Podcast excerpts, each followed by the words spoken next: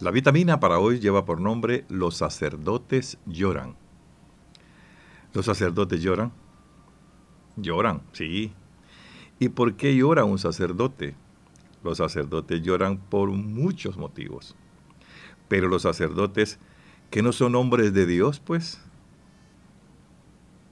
¿por qué tendrían que llorar? Sí, los sacerdotes son hombres de Dios, es verdad, pero no son superhéroes, ni piedras, son seres humanos.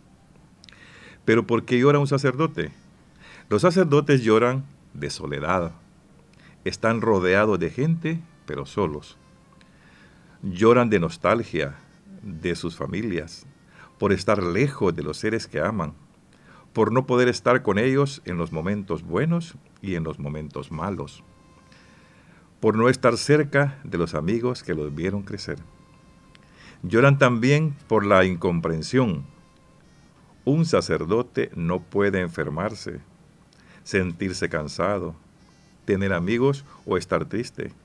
El pueblo le exige ser perfecto y no importa cuántas cosas buenas haga, siempre habrá un error para criticarlos. Lloran por la frustración de que a veces, aunque se esfuercen y den lo mejor de sí, la gente no responde. Es como si estuvieran luchando solos. Lloran por impotencia cuando son testigos de dolor, los problemas, las enfermedades, la pobreza y los sufrimientos de sus ovejas. Y no pueden hacer nada más, sino rezar, acompañar, comprender y sentir compasión. También lloran de felicidad cuando viven su vocación, cuando sirven al prójimo, cuando perciben el fruto de la misión. Lloran de amor cuando reciben el cariño verdadero y desinteresado de algunas buenas personas, cuando sienten el amor de Dios en sus vidas. Los sacerdotes lloran, sí, solo y en silencio, refugiados en el corazón de Dios.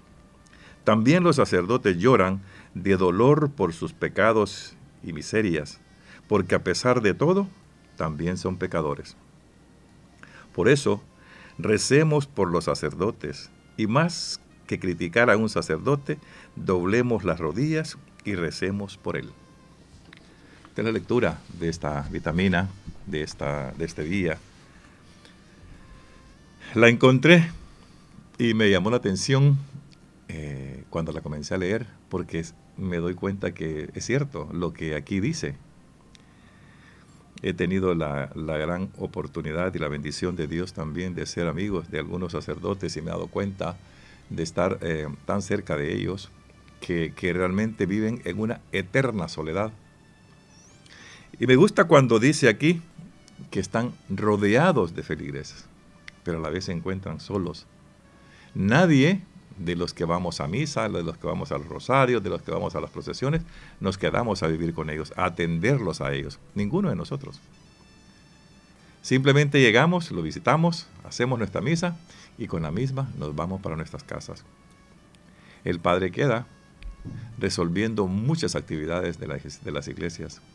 Y a veces nosotros nos encargamos de llegar a buscarlos, y no encontramos y nos molestamos cuando el sacerdote no está.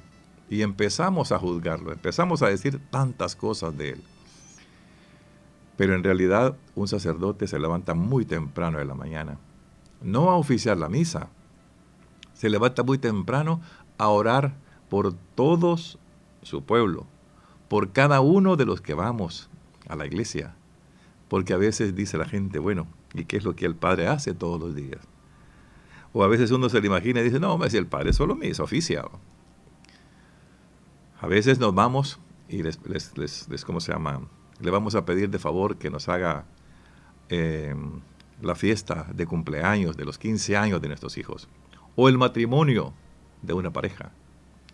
Un evento que en realidad es una alegría.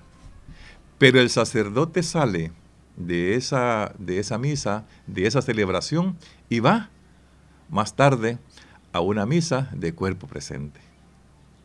Hacer totalmente lo contrario de lo que estuvo haciendo acá y dándole a, aquella pareja o a aquella quinceañera toda aquella alegría, todo aquello que ella necesita. Pero dígame quién, quién de los que van al casamiento o los que van a los 15 años van donde el sacerdote, lo invitan a compartir o se quedan con ellos. Nadie. Creo que todos, de todos es muy conocido que cada sacerdote en su parroquia vive solo, alejado de su familia, alejado de su mamá, alejado de su papá, de sus hermanos y de sus amigos, como dice acá. De sus amigos con aquellos que creció en escuela, cuando fue al kinder, cuando fue a la escuela, cuando fue a, la secundaria, y de ahí al seminario. Ni ellos mismos están cerca, ni los mismos sacerdotes están cerca. Entonces, esa es una vocación, no es una profesión. La profesión es aquella persona que va a la universidad, se gradúa, se titula y trabaja en una oficina. La vocación es muy diferente. Por eso es que son dos cosas distintas. Cuando alguien va por vocación, se entrega, es una entrega completamente a Dios. Ese es como el maestro, que, que es maestro por vocación, no por profesión. Que existen las dos cosas, pero que no son iguales. En la profesión hay un interés de un, de un salario, hay un interés de, un, de ir escalando también en el sacerdocio, en el sacerdocio, es la vocación, es estar pendiente, es orar por aquel, es trabajar para, él, para, para, para la otra persona sin esperar nada a cambio, sin esperar ni un pago. Porque aquí hay mucha gente que critica y le dice, es que le fui a dar al, al padre tanto porque me oficia la misa. El padre no le cobra. El padre le recibe lo que usted le quiere dar. Si usted le da 5 dólares, con eso le oficia la misa. Si le da 100 dólares, con eso oficia la misa. Pero vaya a decirle a la orquesta cuando usted tiene 15 años, si se la deja en 5 dólares o se la deja en 100 dólares, ahí hay un precio total. El sacerdote no. ¿Y usted se ha dado cuenta cuántas veces el sacerdote desayuna, almuerza y cena? Es un humano igual que nosotros, como dice aquí la, lectura. Es un ser humano. ¿Que son hijos de Dios? Sí, de hecho, y esa es una bendición. El ser sacerdote no es de cualquier persona. Hay que recordar cuánto tiempo un sacerdote estudia. Se prepara para esto. Se prepara en esa vocación. Por eso, si ustedes han dado cuenta, no, ah, eh, usted puede ingresar a la universidad a cualquier edad en el sacerdocio, no, usted lo forman, lo van formando, lo van transformando su espíritu, su corazón, su mente, se la transforman ahí a que la bendición de Dios debe de llegarle a él primero para que él pueda repartirla a cada uno de sus fieles. Y eso realmente es una vocación. El que entra, por eso se ven, se han dado cuenta ustedes que hay momentos en que en las misas se pide a los padres de familia encontrar en los hijos esa vocación para ser sacerdotes. Por eso no salen sacerdotes todos los días, ni tenemos cinco mil sacerdotes que se gradúan, que ahí se, ordenan, definitivamente es una ordenación la que les hacen. No hay cinco mil que haya su ordenación en el fin de año, ¿verdad? Es de sorprenderse y es a veces, esa es, una de las bendiciones que recibimos los fieles, ir a una ordenación de los sacerdotes, porque eso no se da todos los días ni todos los años. Es una entrega completa. Por eso hay tantas, tantas, tantas eh, pasos dentro del seminario para convencerse si en realidad traes o no vocación para ser un sacerdote. Entonces, por eso es que a veces no nos damos cuenta cuánto es o cuántas veces un sacerdote llora durante el día. A veces llora de hambre.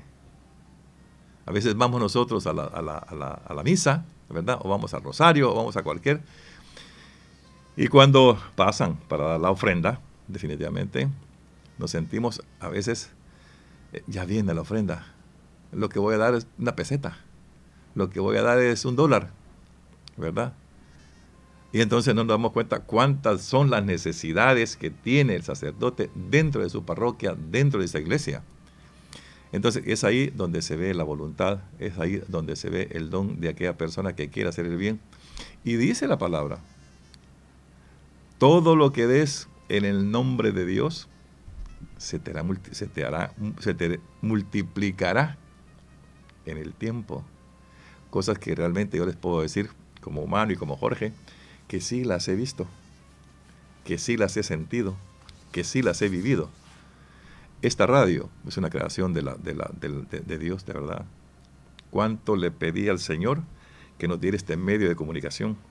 Y hoy, fíjense, ¿verdad? Gracias a Dios, desde que, desde que comenzamos como radio, comenzamos las transmisiones de las misas.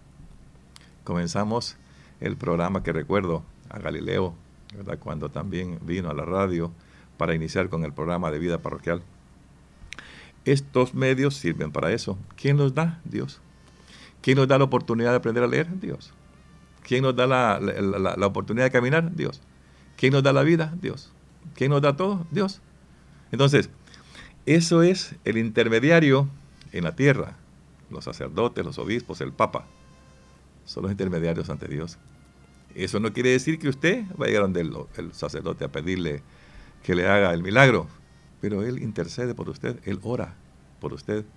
Cuando nosotros llegamos al confesionario y nos confesamos con el sacerdote, lo que él hace es, en el nombre de Dios, tus pecados queden perdonados. No dice en mi nombre, sino que en el nombre de Dios. Entonces, esas, esas nosotros no. Nosotros cuando hacemos un favor, nos sacamos en una foto, lo subimos en el Facebook, lo sacamos en la televisión.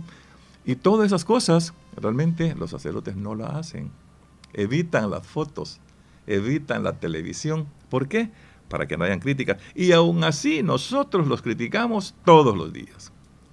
No hay, y eso creo que, no creo que alguien en este momento que esté escuchando esta, esta vitamina diga, no, yo no he criticado nunca, nunca al sacerdote, porque cuando digamos eso nos vamos a condenar, nos estaríamos condenando. Y les digo una cosa, yo he sido de los críticos también de los sacerdotes. Pero sí, en el tiempo también me he dado y me he convencido del trabajo que los sacerdotes hacen muy temprano en la mañana, se levantan, ofician misa, van para una comunidad, van para otra comunidad, van a ver enfermos, van a ver, a eh, ¿cómo se llama?, la gente que, está, que está falleciendo y le hacen sus santos óleos, y tantas cosas que hacen. Hay bautizos, hay confirmas, hay retiros, hay, de todo tiene un sacerdote. Es un ser humano. Cuando lo vemos que anda en la calle, solo en camisas y en la sotana, lo criticamos a saber qué anda haciendo el Padre. Sale de una casa donde vive quizás una mujer sola a saber de qué vendrá a ser el padre ahí con hermana.